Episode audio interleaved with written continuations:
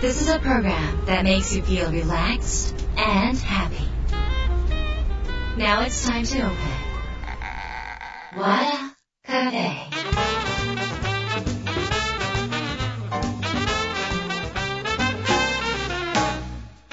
和田カフェのオーナー和田博美ですやる気満々の人もちょっと明日が憂鬱の人も明日笑っていけるよう今夜もワクワクお届けします改めましてこんばんは和田博美ですえー、っとですね今週はゲストをお迎えしておりますフラクタル心理カウンセラーの白石美穂さんです。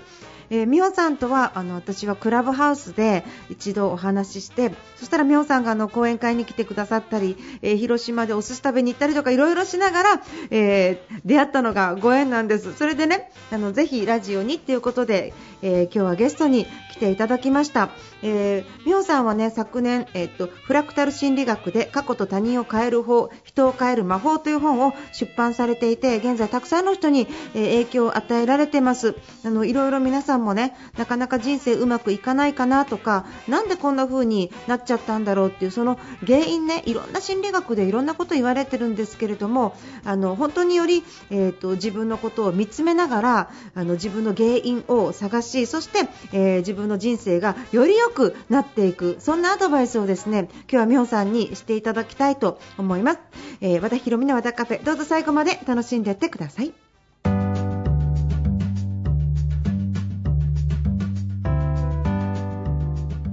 和田博美の和田カフェ今週はゲストをお迎えしましたフラクタル心理カウンセラー白石美穂さんです。よろしくお願いします。よろしくお願いします。はい、えー、今日はわざわざ広島から？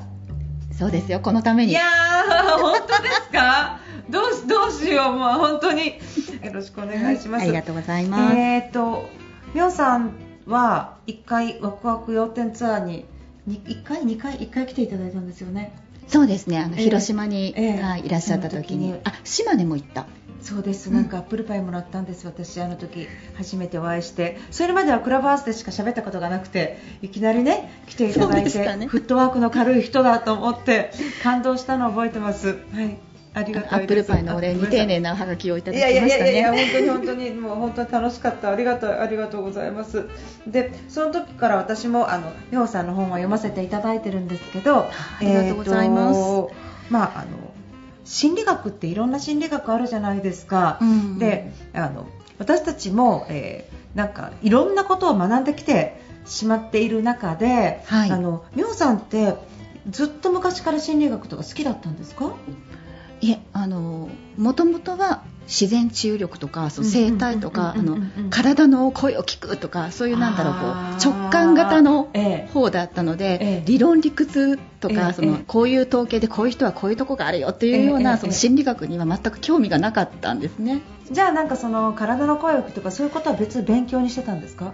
あそうですね。あのヨガに似たようなもので、自力生態っていうあの自分の体重を自分にこう乗せて自重で体をほぐすっていうものがあるんですけどそれの先生をしてたんですね。えすごい。え それも資格取って？そうですね。じゃあそれに興味を持ったのはなぜですか？それに興味を持ったのは、えー、なんだろうな。やっぱりその自分の体を自分で治さないといけないなっていう経験を何度かしておりまして、ストレスでねあの体を壊したりっていうことで、うんの仕事を辞めなければならなかったりっていう体験をした時にやっぱりあの何を食べるかっていうものだったり何を考えるかだったりどのように体をそのケアするのかっていうところを進んだ結果そういうことを教える仕事に就いたっていうのが心理学を学ぶ前のベースですね。そういうことなんですね。あのちなみにどんなストレスを抱えてたんですか？あ、はい、JR でね、車掌してたんですよ。切符拝見の人？切符拝見の人をしてたんです。女性もやるんですね。あの JR 九州だったんですけど、うん、JR 九州はあの特殊な観光列車がたくさん走ってまして、え女性が CA のような、えあの入れ立ちをして、えであの車内解説グリーン車サービスあとビュッフェって言ってあのレストラン車が乗ってたりするので、そこであの業務をする陸の CA と呼ばれてる仕事が昔あったんですね、でそこが女性100人いる職場で、おー結構いますね。結構いるんですよ、えー、それが毎日その、えー、特急当時はツバメっていうのがありまして博多から、うん、えー、鹿児島まで、片道3時間55分、あの特急の旅なんですね、えー、でそれを4人ぐらいのクルーで毎日組んで、毎日組み合わせが違う,、であの胃が痛くなる先輩とかいるわけですよなのであのこうくたくたなんですよね。あの往復で8時間ぐらい乗ってうわあの毎日九州縦断もしくはあの湯布院の森号で横断。疲れる。うん。うん、しかも立ちっぱなしでヒールなので、えー、揺れる車内。毎日？揺れる車内で、うん、でまあその顔合わせも毎日変わる、うん。うん、っていう中でそういうことがあって。それは何年ぐらい続けてストレス感じました？これが、えっと、やめたいなと思った瞬間に病気になったので、うん。丸に2タルの病気ですか？年後めえっとですね左の卵巣に腫瘍ができたんですよ。それストレスからですか？ストレスからだと思いますおねー。っていうのがねその後ねストレスなくしたら治ったの。そうなんだ。あじゃあ別に治療せずに自然治癒したってこと？はい。あなので JR を辞めたいと思った時にできたので、うん。あいいきっかけができたって思ったんですね、なので病気であまり悲観にならずに、うん。これで辞められるっていうその安堵の方が強かったんですよ。本当にでも辛いまま続けてたんですね。そうかもしれないですね。なんかそのおそらく自分3日でバテそう私。でもなんかすみません3日で逃げますみたいな。うん。逃げられる人はなんかいいと思うんですよ、はいはいはいはい、うん。なんですけど逃げられないタイプの人もいるじゃないですか、うんうん。長女と多いんですけどね、うんうん。変な責任感で、うんうんうんでそうすると大体病気ってうん。口に出さないから体で表現するという考え方もありまして、そうん。ん、で私は口に出せずに、うん。そのいろんなことを気を配ってやりすぎた結果、自分の気が枯渇しちゃって病気になって。あだってあのなんだろう胃が痛い先輩と組む時に同期がうん。すごい嫌だったら代わってあげてたんですよね。ーえー、いい人すぎる。そうふ今そうやって言われると記憶が蘇ってきた。ないい人に。だったかもしれないなって今ここであの振り返って思うんですけど、うん。ただいいきっかけだったんですよ、そこで病気になったから、うん。一切ストレスのない仕事に就こう次は、うん。うん。って思った時に、うん。JR で何が残ったかなって今私はあの専門学校で自己分析を教えてるんですが、うんうん。自己分析初めてその時会社辞める時に自分にしたんですね。うん。何が残ったかなうんうんうんでそうすると必ずそのサービス課っていうところの出入り口で私たちは入室するたびに失礼いたしますって言って戸口ではい。一礼して、あの入るっていうのもあったんですけど、必ずちゃんとしようっていうのはもう入社した時に自分で決めた自分のルールなんですよ。でそれを守った結果、うん。今まで一回も喋ったことがないサービス課の奥で事務をやってた女性の方にうん。退職するときに、うん。あなたが一番丁寧にうん入退室のお授業をしてましたねっていう形で声をかけられた。嬉しかった。うんそう知らない人から初めて声をかけられたのが、うん。そういうその見られてたっていうね、評価。じゃあ私は礼儀が残った、うん。もう一つ何かなと思ったら車内アナウンスが、うん。あのやけに褒められた。それ以外全然ダメだったんですけど、うん。この2つが残ってるって思った時に、うん。じゃあこの2つを持ってどこに行けるって思ったら、うん。あの司会業、MC 業界に行ったんですねいきなりね。いきなりね、うんうんでそれもやっぱりベースに私はあの生まれながらに転勤族で、うん。こう一つのところで入学して卒業するっていう体験が高校になってやっとできたんですよ、はいはい。うんうん。でそれまではもうあの移動移動移動でその結局みんなは昔なじみの人がいたりとかするんですけうんどうんうん。毎回毎回転勤ってリセットなので、うんまあ、そのあたりはこの人を変える魔法の第一章にねうん。転勤族のなんだろう苦悩みたいなの書いてるんですけど、はいはい。そういった中で結局テレビとかうんラジオとかうん。何かこう人の目に触れることに出たらあああの時の美穂ちゃん元気だねって思い出してもらえるかなと思ったんですよね。それがメディアを目指すきっかけになり、うん。でそこから拾っていただいたのがプロ野球業界で、そこから心理学に興味を持つんですが、プロ野球からね。うん。はい。うんでそれはプロ野球業界で三塁担当でイチロー選手がいたんですよまだはいはい。当時、はい。だいぶ昔の話になるんですけど、オリックスにね。オリックスオリックスって。うん。えっとね、当時は福岡ドームで今あペイペイドームとかヤフオクドームとか。あーうんうん。あそこにいてね。うんそこでなんか三塁担当だと必ずその相手チームが来るでしょ遠征で、うんうんうん。一塁はホークスで。へえあそっかそっか。ば場所がね。そうそう。んんで一郎さんだけ、うん。あのやってることが違って、うん。当時やっぱりスポーツはまだうん。メンタルは関係ない根性論だっていう時代だったのに、うんうんうんうん。あの方は一人だけ何かあの裏で違うことをしてらっしゃる、うん。うんみんなと群れない。うん。で一人で何かじっとしてる、うん。っていうのがすごく気になって、うんでそこからスコアをつけてあの中継全試合見ていると、うん。あれ？これイチローさんの思い通りになってないかなこの試合っていうのを何個か。えー思い通りっていうのはイチローさんが描いたことなの？描いたことじゃないかなっていうぐらい、うんうん。彼にチャンスがここで来るとか、ここで打つかっていうそのファンがもう魅了されるような、はいはいなんかすごい展開が彼だけやってくるんですよ。うんうん。うん、誰しもに回ってこない、うん。これは何だろうって思ったら同じように練習して同じような体格で同じプロ野球選手で何が違うって思ったら試合前に絶対これ頭の中で試合終わってるんじゃないかなであの頭の中で片手を袖をめくってっていうのをやって実際にバッターボックスに立った時にまた片手で袖をめくってって同じ動きをしてイメージと現実を一致させてはい。何かを動かしてるなって仮説を自分の頭の中で立てた時にすごい。うん。結局メンタルが勝負を作るんじゃないかな。はいメンタルがいろんなことを作ってるんじゃないかなって思ったら、うん。理論的にこれが知りたくて。うんうんうん探して探して出会ったのがこのフラクタル心理学うんなんですね。そうなんだ。探して探してっていうのはうん。いろんなのを調べたんですか？いろいろ調べて回っても、うん。心理学とその引き寄せだったり思考が現実化するっていう思いが現実に何か影響してるよっていうのを明確に言ってる心理学っていうのはなかなか確かにそうですよね。スピリチュアルっぽくならない？うんうんうん。そうですよね、ええ。だから心って見えないものだから、ええ。すごくなんかこうデータ重視なとこあったりとかね、うん。あのたくさんの人と統計取ったりあると思うんですけど、あの周りを見たら自分がわかるっていうんですよフラクタル心理学、はいはいはいはい。うんうんうん。でそれが本当かなと思って私は習い始めて、うん。3年うん間、うん。人体実験したんですね、うんうんうんうんうん。はいでどんなうん。うん自由すぎる夫うん。が本当にうん。言うこと聞くようになるのかとかね、ああなるほど。その時はもう結婚されてたんですね。はい。うんはい。で今までとは別人に変わるかどうかってこと、ん。そうですそうです、はいはい。なので周りを見て、うんうん。あれって思ったところが自分の中にもあるとしたら、うんうん。これは人は鏡っていう言い方をよくあの世の中ではする部分ですけど、はいじゃあ自分の何が映ってるのかっていうのをフラクタル心理学は特定することができるんですね。はいはい。でこれを思考パターンというんですが、うんこの自分の中にも相手の嫌な部分嫌な人がいた時に、うん。自分の中にあるとする。うん。さあったものを変えることができる一人で、はい。うんでそうするとそれをやって本当に自分の中が変わったらある日突然目の前の嫌だった人がめちゃくちゃ当たりのいい人に変わるんですよ。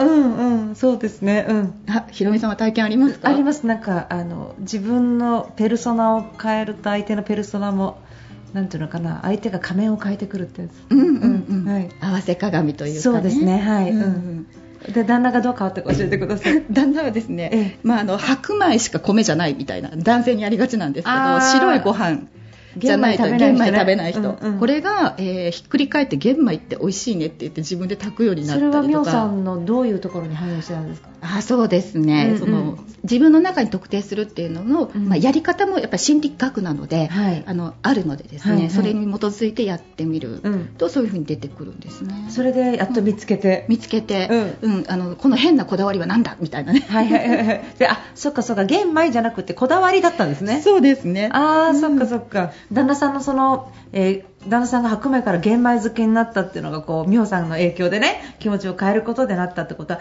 じゃあ旦那さんが玄米食べれるようになったことは、が旦那さんの実家はいまだに白米主義だったと思うんですけど、はいそれはどんな風に変化があるんですか、あそうですね。どんな風に変化、があったかとか。あー。うんうん。あありました。うんいつもね、うん。あの米俵一俵じゃないですけど大きい白米が届いてたんですよ、うんうん。実家から。うん玄米届きましたね。えごじご実家農家？農家ではなく、あうんうん。えっと、福島なんですけど、はいはいはいお米が美味しいところなので、うんうんうんご近所さんのを送ってくれるんですけど、うん精製する前のやつ来ましたねそういえば。それはなんか旦那が好きって言ったからとかじゃな全くてく全く。あそのノーアプローチで、うん。こういったことが起こるのがうん。面白いんですよね。なるほど。ああこういう風に来たかみたいなうん。感じで。でそうなればなるほどなんかカードをめくるみたいにどんどんどんどん面白くなってくるっていうことなんですね。そうですね。だから全ては自分のうん。思考の投影っていう視点をフラクタル心理学ではするんですけれども、なので自分が変わると周りも世界も変わる。うん。じゃあ例えばねあのお父さんがアル中とかでねはい。すごいこう苦労してるお子様とか、うん奥さんがねこうヘビーにねいらっしゃるとして奥さんもお子様も別にお酒も飲まないし、はい、なんかそんな暴力的に暴れたりもしないけど、うん、そのどうやったらその相手のアル中、うん、アルコール？依存症が私の中にある原因だっていうのを、うん、その探るためにどのその人どんな風な思考回路でやればいいですか、はい、そうですね、まずあのむやみやたらに自分を責めないでほしいっていうのが第一なんですね、うん、周りは自分の何かが映ってると思ったら良くない人が見えたりそれこそアル中だったり、うん、その親との問題ってどなたでも多少なりとも抱えてる部分があって、でそういった時に自分が良くないからこの問題を抱えてるんだっていうふうに思うのはまず一旦ちょっとやめておいていただいて、まずその親の問題と思っている部分を自分はどう捉えているのかなっていう自分の感じ方を見てもらった方がいいですね。なので、ある中のお父さんを見た感じ方？感じ方、うんうん、なのであの、自分がお酒飲まないのに、じゃあなんでアル中のお父さんがいるのかなって思ったら、うんうん、お父さんのアル中の中に、例えばその、暴れ回るとか、うん、うん。うんえっと、お酒がないと弱くて自己主張できないとか、頼らないと、なんだろうこう自分を保てないとか、そのお父さんの中にそのアル中に行くプロセスの中に絶対何かを自分が見てるはずなんですよね。でその部分が自分の中にも似たようなものがあるかもしれないなっていう視点を見て、そこをまずその飲み込む認める。なるほど、うん、じゃあけどその人がじゃあ私は自分の意見を言えないところがあるとかっていう感じですかね。うんうんうん、そのそうですそうです。アル中のお父さんに悩んでる人がもしいらっしゃって、お父さんがあのそのアル中ってなんでこの人そうなんだろうなって思った時に、うん、あのなかなかその普段頑張ってて自分を表に出してなくて人に合わせる傾向がある、うん。うん、お酒飲んだら人が変わるってやつですよね。だとしたら自分の中で言いたいことを結構飲み込んでるケースが私が飲み込んでたんだって思う。うん。はいはい。だったりするっていうそういうところがつながってなるほど、うん、でそしてそこにじゃ気づきました、うん、そしてもしかしたらこの部分じゃないかって思ったらその人は今度どうすればいいんですか？そしたらですね、うんうん、ぜひ本を読んでいただきたい。わかりました。はい。そっか、ここから本。はい。あの、本当に、あの、自分一人でできる心理セラピーというやり方があって、うん、あの、それって結局ね、あの、インナーチャイルドっていう言葉をご存知ですか、はい。うん、自分の中の内なる子供って言うんですけど、はい。はい、実際その心の中に小さい子供がいるわけではなくって、古い時に作った思考回路なんですよ。はいでこの思考回路を変えるといいので、うん、小さい頃の自分を思い出すっていうことをすることは思考回路を呼び出すっていうことなんですね、うんはい、でそこでその子供にあなたは自分を表に出したらいけないと思ってたんだねって、だけどそれは違うよって、みんなあのなんだろう誰も攻撃しないよ、大丈夫だよもっと自分らしく生きてごらんっていう。インナーチャイル癒すんですね。そうそうそう。でそしてその勘違いを外して、新しい考え方を入れてあげるっていうところまでセットで行うと、うん、自分の中の思考回路が変わっていく、うんうん、で思考回路が外側の世界に現れてるとするならば、うんうん、周りの人が変わっていく。なるほど、うん、そうするとお父さんも変わってくる。うんいろんなケース今まで見てきましたが、ええ、あの同じままではいられないですね。そっか、うん、それはこちら側の見る世界が変わるからですよね。そうです。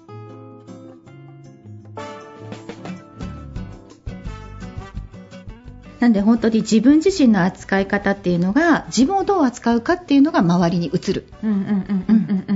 なので自分の感じ方っていうのはとっても大切。そうですね、うん、あの人をどう思ってるのかっていうのも、うん、あの3人ぐらい集まったらその人によって感じ方違うじゃないですか。同じ A さんの話をしてるのにそう。違うのは、うん、やっぱり自分の感じ方を通して見てたりするので。わ、うん。かりますわかります。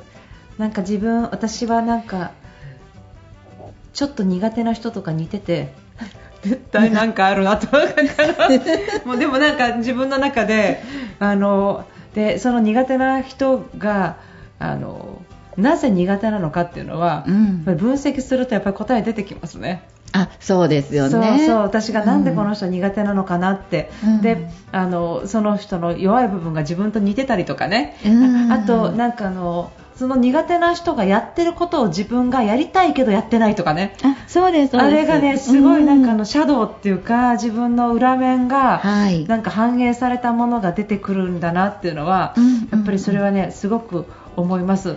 まさか自分がこうなりたいと思ってないだろうと思うんだけど、うん、ありますよね。それにね、ね、なんかあの気づく時はよくありますね、うん、なのでやっぱり苦手とか嫌とかいう自分の感情がなんかぽわっと湧く相手っていうのは、過去の自分だったりします。ああ、そっか、うん、じゃあ私、ああだったのかな。ああだったからやり方を変えて、今があるとかいうそのなんか分岐点の前の人。なるほどね、うん、えじゃあ私後で言うわこれ終わってからね。どんな人苦手かなんかそしたらそしたらもうそれもそれだったの？みたいな。ひろみさんのなんかいろいろな遍歴丸分かりみたいな。で もねもしね目の前にね今嫌な人がいたり苦手な人がいたりするとあの昔の自分だったかもしれないなとか、うんうん、あの自分の選ばなかった自分かもしれないなって思う視点をするだけで、うん、ちょっと嫌さが減るんですよね。なんかあの好きなところ探せたりしますよね。あら、要点思考が。そうですね、要点思考、これも要点思考。大事大事です。うん、そうなんですよね。好きなとこ探せたりとか、うん、やっぱりするんだなと、はいで、はい、そろそろねちょっとお時間になってきてまだまだ聞きたいんですけれどももうちょっと勉強したいなって思う方は人を変える魔法をねぜひ読んでみてください、えー、じゃあ今週はフラクタル心理カウンセラー白石美穂さんにお話をお伺いしました。ありがとうございました。ありがとうございました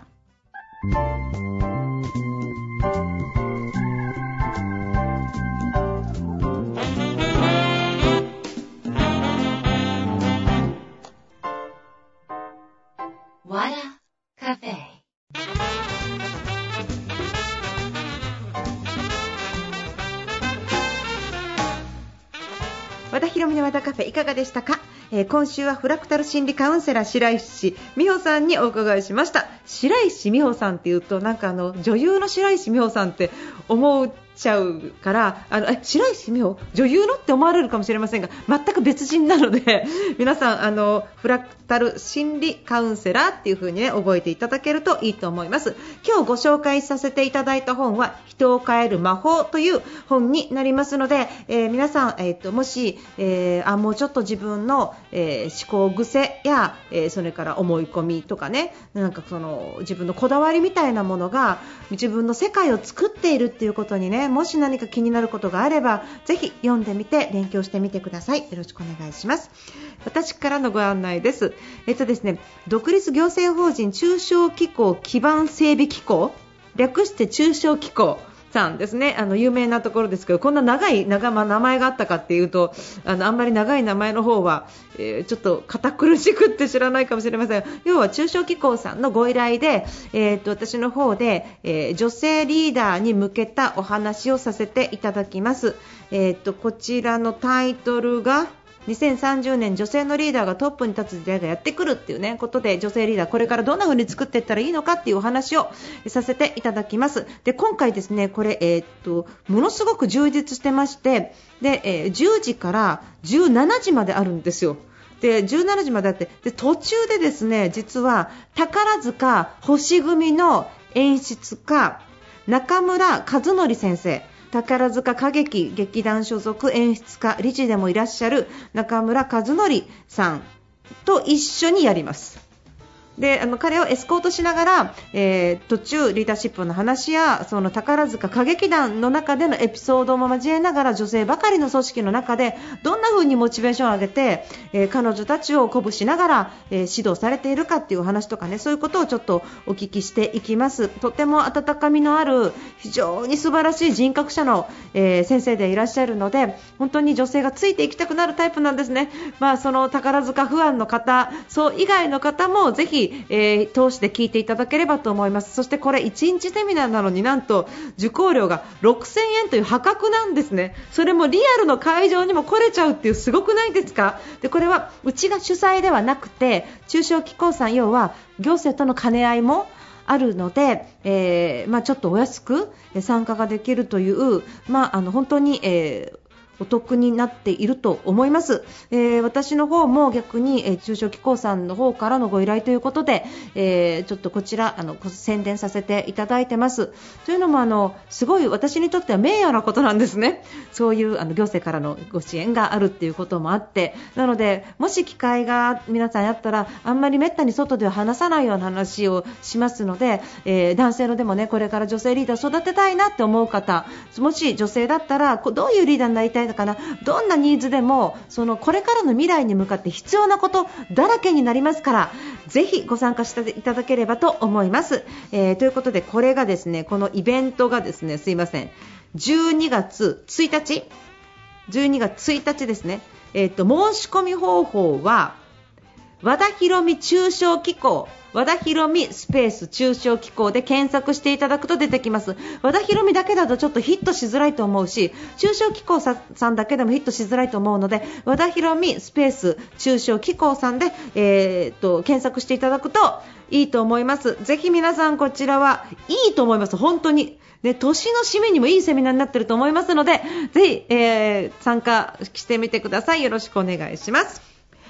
えー、ということでこの和田博美の和田カフェ今夜はこの辺りで閉店です。皆さんにとって来週も素敵な1週間になりますように。お相手は和田博美でした。